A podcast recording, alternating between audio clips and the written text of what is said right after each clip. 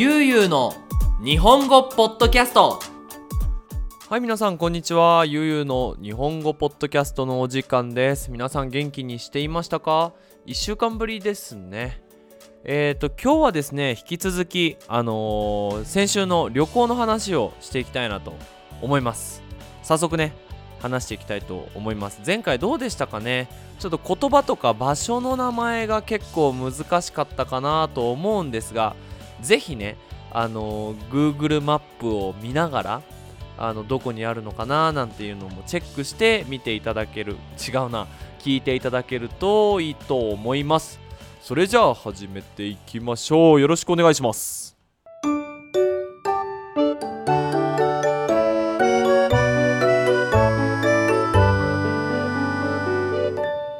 ゆうゆうの日本語ポッドキャスト。はいということで、まあ、前回はサンクリストバル・デ・ラス・カサスかな？でその先住民の方々まあ正直言ってお金がない先住民の方々とその教会そして教会に入っていく観光客のこのギャップ違いっていうのがすごく印象的だったんですけどまあ次の日ね、えー、とその足で、えー、とそのままというか、えー同じチアパス州の一番メキシコの南になるのかな？北か。違う南だ。そう。日本メキシコの一番南にある、えーラグナレ・モンテベジョって言ってメキシコとグアテマラの国境にある大きな湖に行ったんですね。で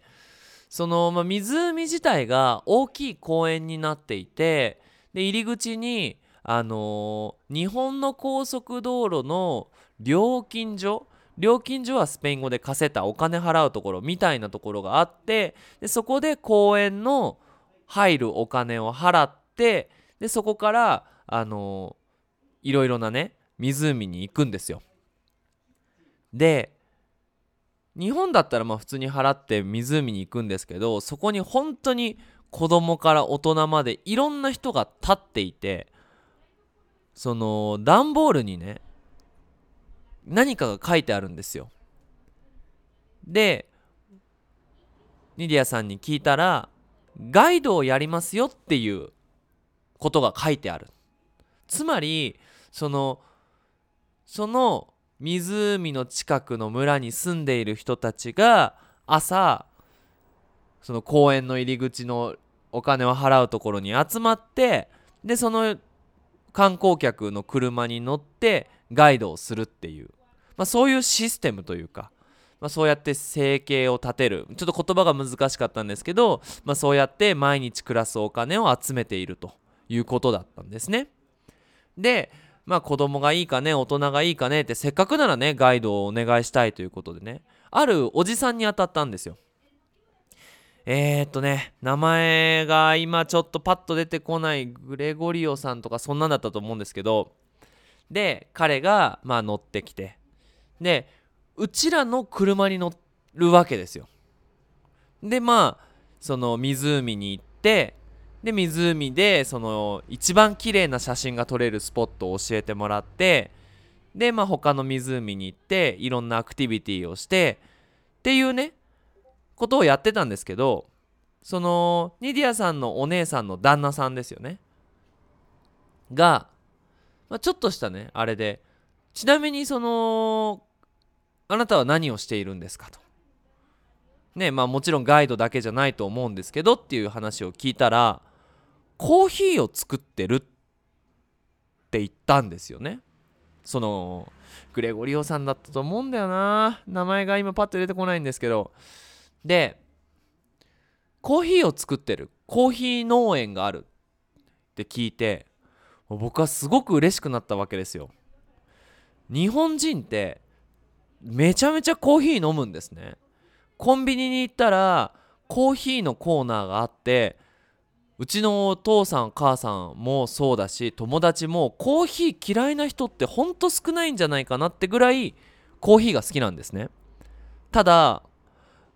日本でもメキシコでもほとんど毎日のようにコーヒーを飲んでいたんですけどどんなとこでコーヒーが作られるかって全然知らなかったんですよ。世界で飲まれている飲み物コーヒーがどんなとこで作られてるんだろうなと思ってぜひその連れてってほしいと。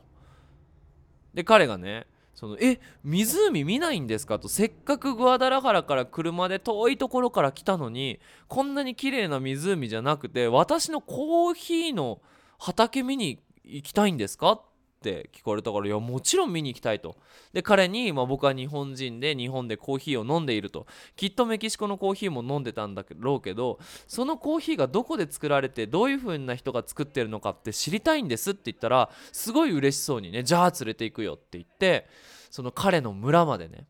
行ったんですよ。その彼の村っていうのが本当にグアテマラとメキシコの国境国境はスペイン語でフロンテーラなんですけどにあってでその彼の、まあ、知り合いお友達のレストランレストランっていうか家ですよね。家の前にテーブルがあって外ですよ。でそこでご飯を食べて、まあ、そのご飯もね美味しかったんですよ。ほんとねもう鶏肉とサルサとえー、トルティージャだけなんですけどいやもう本当にサルサ美味しくて鶏肉も美味しくてでその後にコーヒー農園に行ったんですけどびっくりしましたね。でまあこれを聞いてる皆さんはなんかえコーヒーの農園コーヒー作る畑でびっくりするのって思うかもしれないんですけど僕はちょっとびっくりするのと同時に悲しくなったんですよ。コーヒーの畑ってチアパス僕のが見たやつはね本当に山の中にあるんですよ。山ですよ山。で山の高い木の代わりに自分と同じぐらいの高さだから170センチとか150センチぐらいの木がたくさんあってでびっくりしたのが蚊が多いんですよ。蚊。蚊ってスペイン語でサンクードですね。あの刺すかね。虫。本当に多くて。でもう虫除けスプレーしてもう本当に口に入っちゃうぐらい虫が多い。でその中でその山の中に木があるんですね。でいろいろ話を聞いてコーヒーを取れるのはいろんな時期に取れるんですけど例えばスターバックスとかいろんなコーヒーのお店とかがオーガニックコーヒーっていうコーヒーを売りたいわけですよ。でオーガニックコーヒーっていうのがそのコーヒー豆が取れる時期の3日ぐらいだったかな。本当に少ない時間帯少ない日数。で朝取ってその日に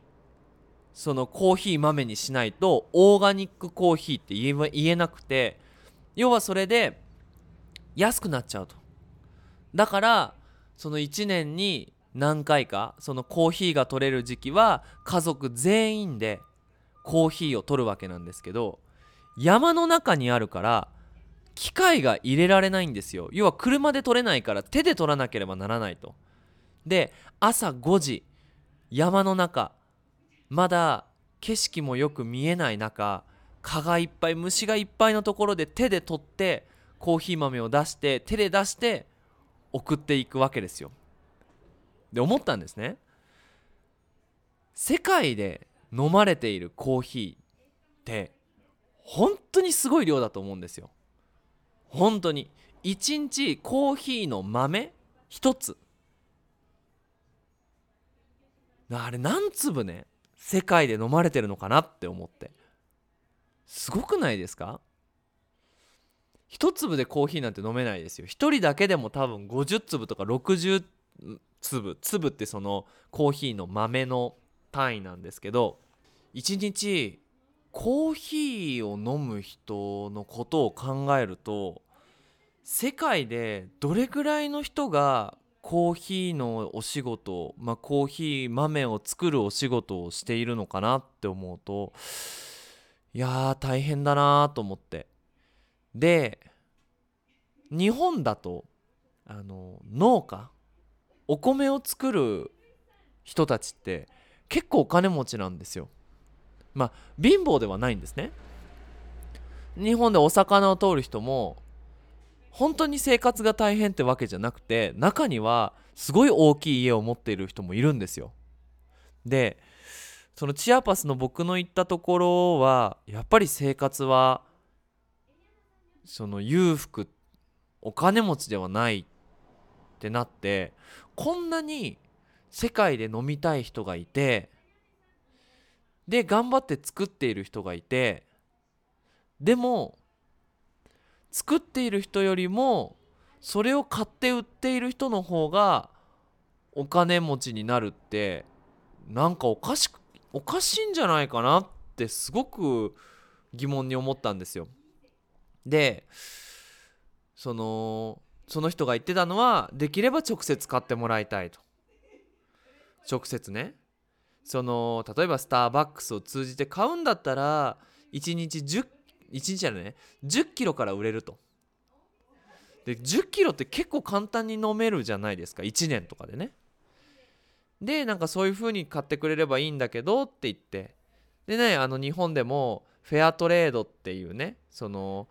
買ったお金を直接コーヒーを作っている人に届けるっていうまあシステムがねあるんですけどやっぱりみんなこスターバックスでコーヒー飲むじゃないですか。なんかねうまくできないかなと思ってみんながハッピーになるね。例えばそういう大きいねその喫茶店の会社の社長さんの収入もらうお金をもう少しもう少しそのコーヒーを作っている人に回せばみんなハッピーなのになって。絶対さそんな大きい会社の社長さんなんてお金に困ってないしちょっと使い切れないじゃないですか。全部使えないぐらいお金もらってるのに中には毎日大変な生活をしているっていう人もいるっていうね。なんか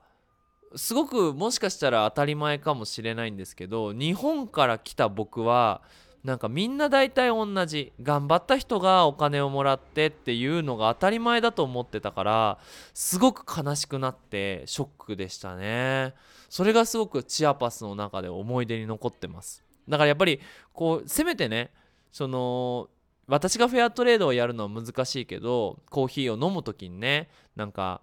えー、チアパスのあの景色を思い出しながら結構飲むようにはねしてます。はい。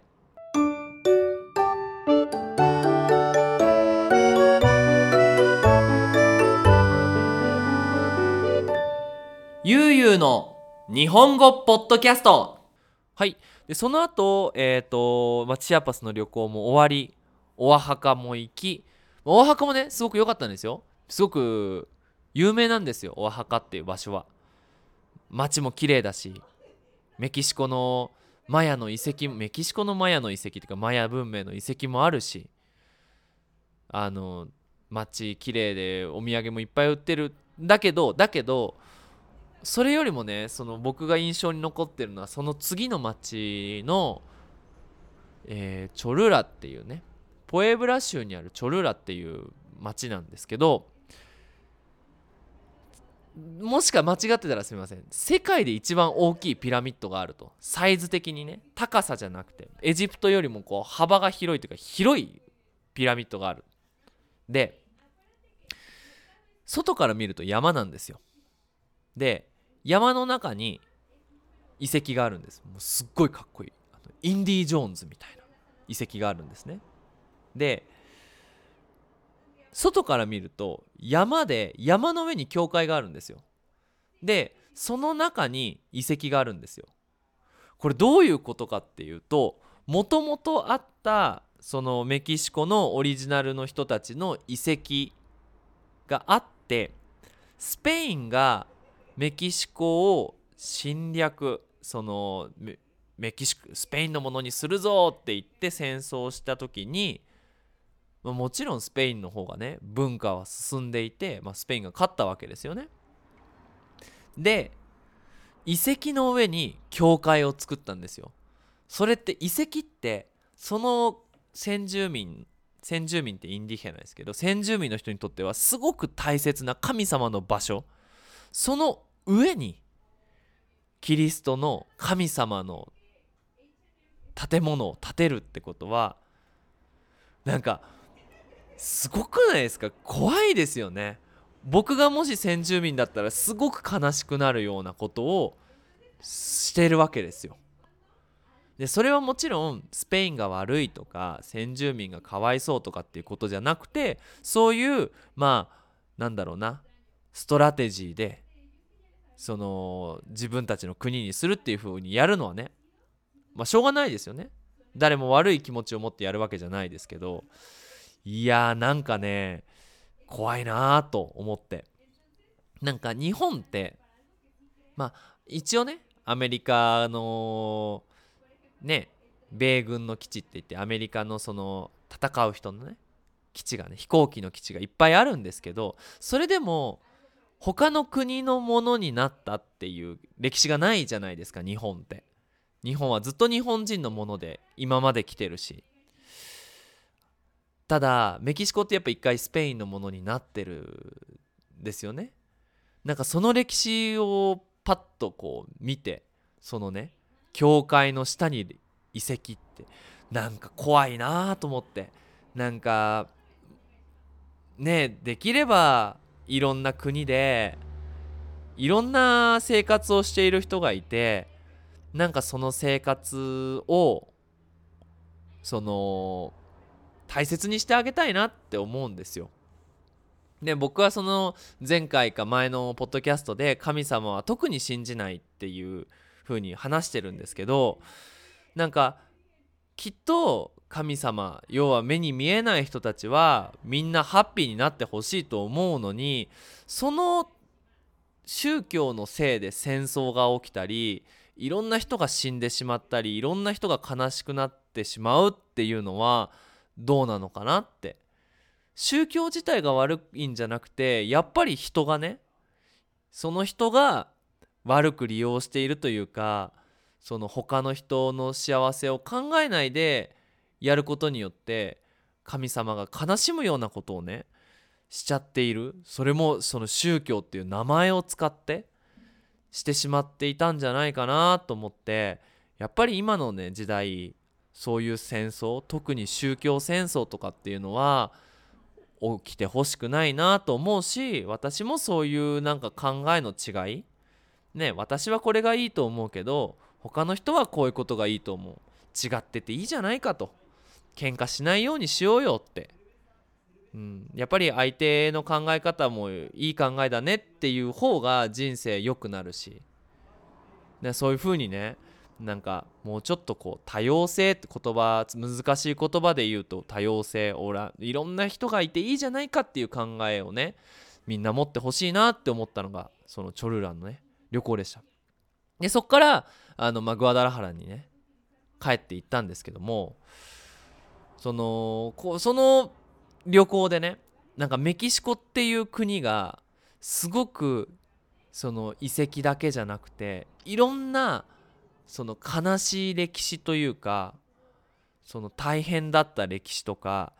今も大変だっていう状況もある中ででもみんな生きていてでもすごいお金持ちの人もいてすごく貧しい人もいてそういうなんか本当にいろんなものが詰まっているいろんなものが入っているのがメキシコなのかなっていうなんかいいところだけじゃなくてすごく嫌なところも含めて興味深い面白いインテレサンテの本ね。面白い国だなと思って。こういう問題があるってことはきっと問題を何とかしようって戦ってる人もいるしでそういう問題について考えない人もいるし。なんかねえこれからどんな国になるんだろうなっていう風にもうちょっと見てみたいなと思ってすごくメキシコのファンになったわけです。はい。ということで、まあ、今回は2回に分けて僕の旅行についてのねお話をしてみました。あのメキシコだったのでかなり言葉が難しくなってしまったんですけどもね。もしこういう旅行の話も好きだなっていう人は是非あの僕いろいろなとこねメキシコの旅行もしてますしあと日本でもねいろんなとこ行ってますのであのこういう話をしてほしいってメッセージ送ってもらえるとすごく嬉しいです。はい。ということでゆうゆう日本語では引き続き皆さんのリクエストをお待ちしております。こんなテーマについて話してほしい。こんなことを教えてください。ということがありましたらぜひインスタグラムのダイレクトメッセージで送ってください。それでは引き続き日本語の勉強頑張ってください。それじゃあまたね。バイバイ。